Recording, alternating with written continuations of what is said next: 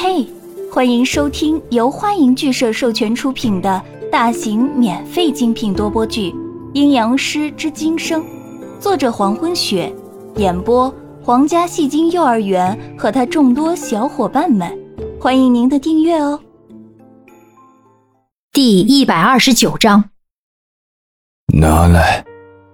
那人开口说话，声音嘶哑。接过细细的抚摸，手上拿的。是一件火红的嫁衣，面料上乘，全身以丝绸居多。嫁衣上用金线刺绣，请的是当朝有名的刺绣名家着手制作。抚摸许久，那人再次嘶哑开口：“滚吧！”是，小的告退。家丁再次行礼后便离开了。家丁走后，那人又开始缓缓地向大堂走去。大堂之中摆放着一张软榻，软榻上玉儿正双手合并的躺在上面，头发同样散下，面容苍白。玉儿，你看我拿来了什么？是给你准备的嫁衣。随着声音的到来，南宫义踏了进来，一身雪白的衣袍，如同白玉般的面容，此刻却是极为的憔悴，眼眶深深的凹下去。眼眸中夹杂着血丝，步伐缓慢地来到软榻旁边，然后慢慢地跪在玉儿身边，把嫁衣拿了出来。本来我们就要成亲了，你看这嫁衣多好看，我怕你不喜欢，还多准备了几套。可是挑来挑去，总觉得还是这身嫁衣配得上玉儿。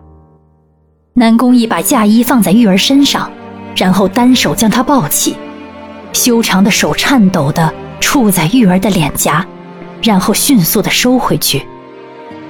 玉儿定是还在生我的气，你恼了，却不理我，是我的错，我不该动手。你身子不好，我还出手伤你，是我的错。你若是恼我，就打我几下，也好过你不理我。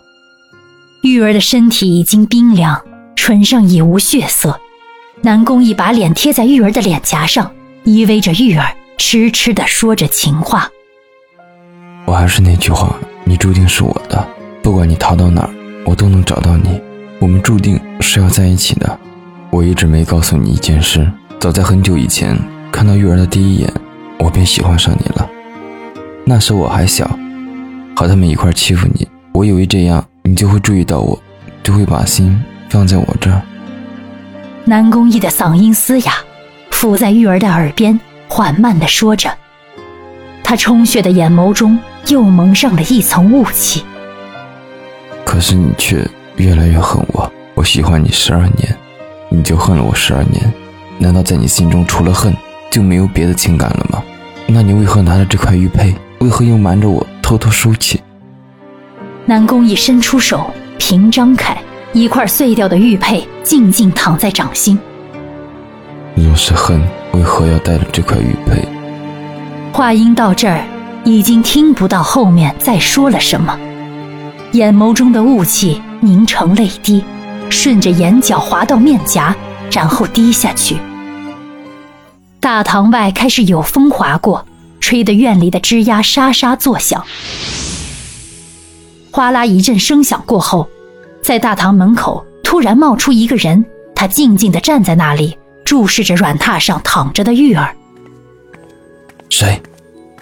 南宫义警觉的抬起头，却顿时愣住。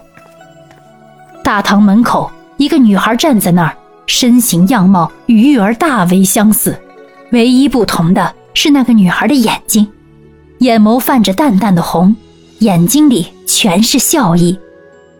看清楚以后，南宫义眼神凌厉起来，哑声问道：“你是谁？”不祥之鸟，宋子月。女孩笑得纯真无邪，声音极为清脆。我是来救他的，我可以让他复活。说清楚。南宫义凌厉的看着女孩，没有因为她的容貌与玉儿相似而放软话语。她是不祥之物，是妖孽，是罪恶的化身。宋子月伸手指向玉儿。我也是。我们的身体极为相似，只有我能救他。把他交给我，我会让他重生的。交给你，玉儿会重生。南宫义警觉的问道。我如何信你？站在门口的宋子月头一歪，斜看着南宫义。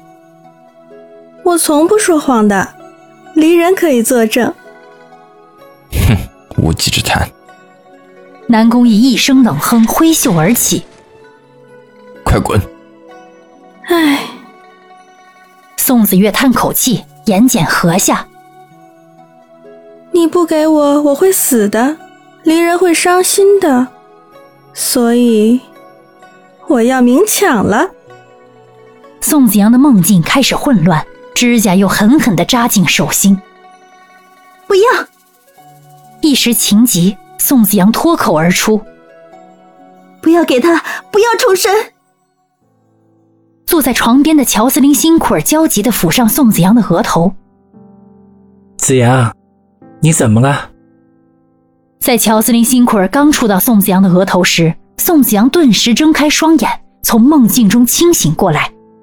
清醒之后，宋子阳立刻起身坐在床上，恍惚地摊开手掌，看向自己的手心。在梦里，他看到了宋子月，那个给他第二次生命的人。额头上汗水悄无声息地滑落，不知道为什么，宋子阳有种不好的预感，他可以感觉到这个让他重生的宋子月，马上就要回来了。感谢您的收听，如果喜欢，请点击订阅、转发、评论哟，爱你们，比心。